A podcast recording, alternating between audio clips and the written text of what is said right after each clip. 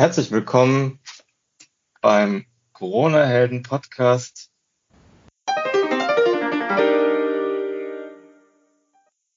In meinem Podcast stelle ich euch heute Tobias Jonas vor. Tobias ähm, ist der ähm, Co-Founder von Infactory. Ähm, Infactory hat unter anderem den Chatbot, den Corona-Chatbot Corinna äh, entwickelt, was der Corona-Chatbot äh, alles kann und ähm, was der Tobias sonst noch so alles macht, ähm, erzählt er uns jetzt in unserem Podcast. Tobias, herzlich willkommen. Hallo.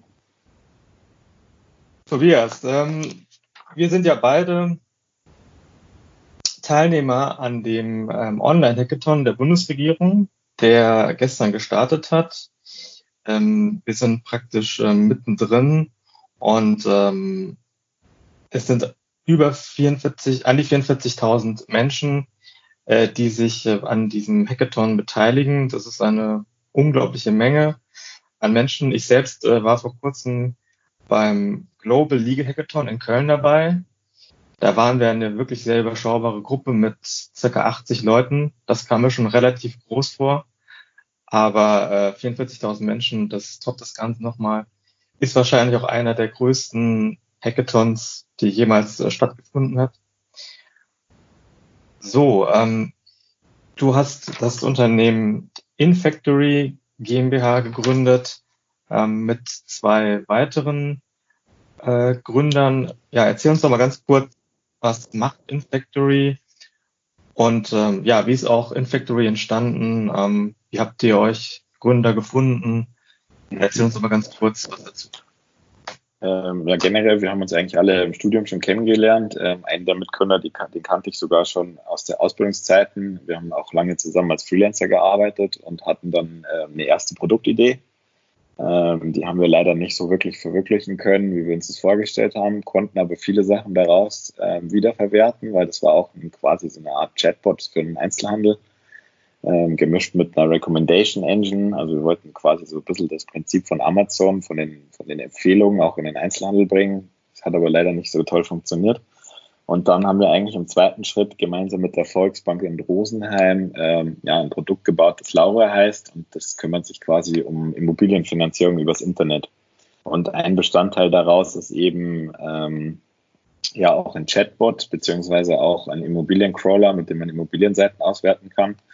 Und ja, so war das eigentlich recht naheliegend, dass wir das Know-how, was wir da aufgebaut haben, auch für andere Sachen nutzen können. Und so ist so ein bisschen die Idee von der Corinna letzte Woche entstanden ähm, und dann haben wir einfach mal äh, geschaut, was können wir in, kurzer, äh, in kürzester Zeit quasi auf die Beine stellen.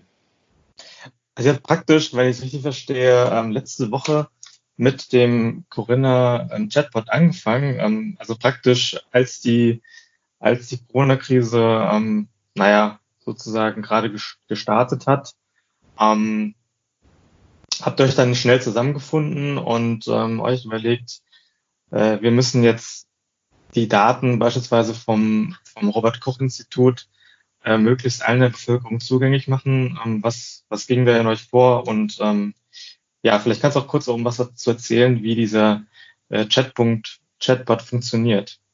Mhm. Ähm, also es war eigentlich in, in unserem Weekly oder beziehungsweise eigentlich im Daily äh, Freitagmittag, ähm, wo die Idee quasi entstanden ist, wo wir das gemerkt haben, weil unsere Mitarbeiter alle schon seit letzten, letzter Woche Montag im Homeoffice waren. Ähm, und man hat das halt im eigenen Umfeld schon gemerkt. Es sind so viele offene Fragen und ähm, auch die Hotlines quasi ist, sind komplett überlastet.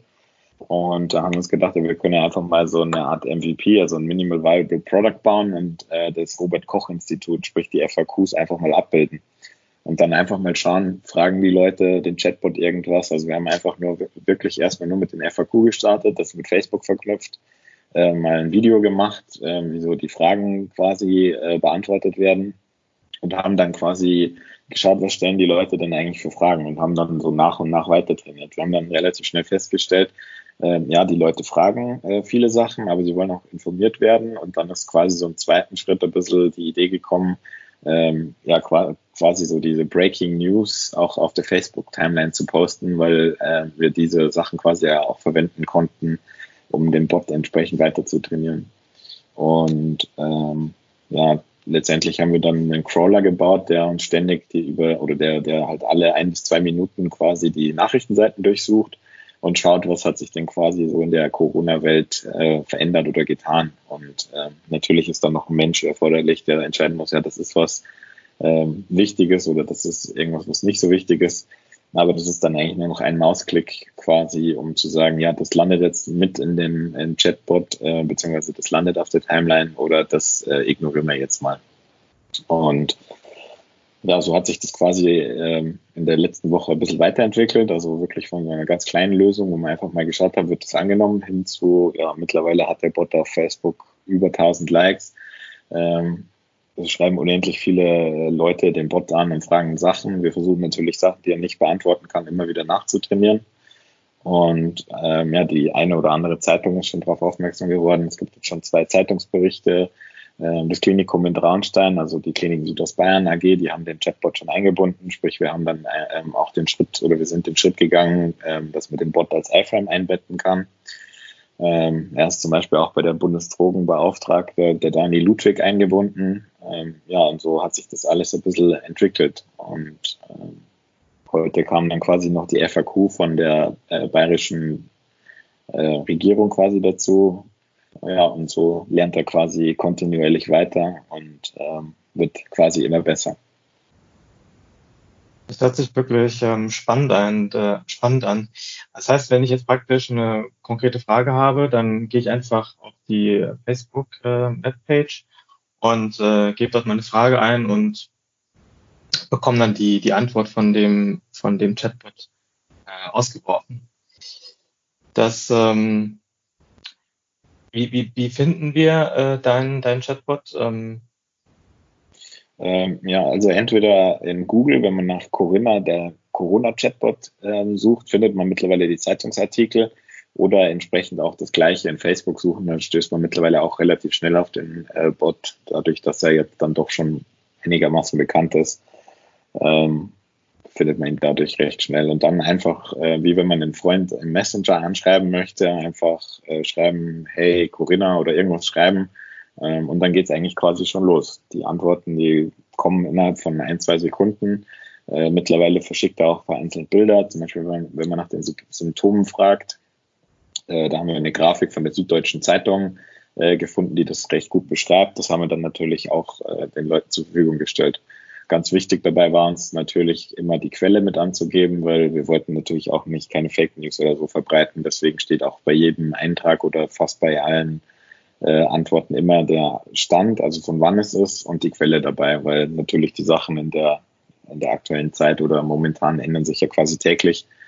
Und wenn wir dann doch mal irgendwas vergessen haben zum Nachtrainieren, dann sollte es natürlich keine, äh, sollte es natürlich nicht quasi falsch sein. Gibt es denn für den, den, den Chatbot ähm, eventuell auch Möglichkeiten, den jetzt im Rahmen vom Hackathon auch praktisch ähm, einzubinden oder, oder weiterzuentwickeln?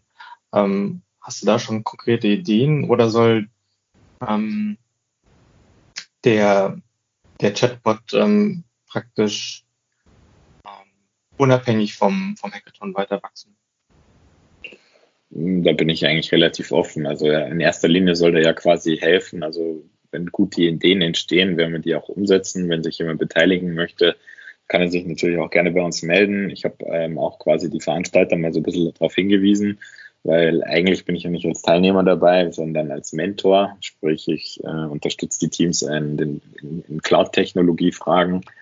Ähm, und ja, ich würde mich quasi einfach mal überraschen lassen, wo das alles noch hingeht. Also so einen konkreten Plan habe ich nicht, weil äh, das Ziel Nummer eins ist quasi, ähm, Hotlines und Tele Telefonnummern zu entlasten und einfach die Menschen zu informieren, zu Fragen, die sie halt quasi heutzutage haben oder die sie heute zu Corona haben. Ja, also die, die Idee zu dem Chatbot, die finde die finde ich wirklich äh, klasse. Ähm, das ist äh, genau das richtige Tool, was wir jetzt aktuell, aktuell brauchen. Ähm, das Informationsbedürfnis ist, ist enorm. Viele Menschen sind verunsichert. Und ähm, ich finde, da ist es wirklich eine tolle Sache, dass man über den Chatbot äh, einfach ähm, ja, unkompliziert Informationen abrufen kann. Ähm, ja, ähm, ich würde vorschlagen, ähm, dass wir, dass wir nach dem äh, Hackathon, also nach, nach Sonntag, Sonntag ist ja praktisch der, der finale Pitch, äh, dann uns nochmal äh, mit dir unterhalten, ähm, dann über deine weiteren Erfahrungen auch sprechen, die du während des Hackathons gesammelt hast. Es ist ja noch im vollen Gange. Äh, alle Teams ähm, sind fleißig am Coden und ja, wir sind, wir sind gespannt, äh, wie sich das Ganze auch dann nach dem Sonntag weiterentwickelt. Es ist ja auch das Ziel, dass die, äh, die Lösung, die digitalen Lösungen, die bei Hackathon entwickelt werden, dass die jetzt nicht am Sonntag praktisch äh, zu Ende sind, sondern das Ganze soll ja äh, ein langfristiges Projekt sein. Ja, lieber Jona, äh, Tobias, äh, herzlichen Dank für, dein, für deine Teilnahme bei uns im Podcast. Und wir freuen uns äh, auf ähm, unser nächstes Gespräch. Ja, danke, sehr gern. Ich bin gespannt, was ähm, aus eurem Podcast dann noch wird. Super, bis dann.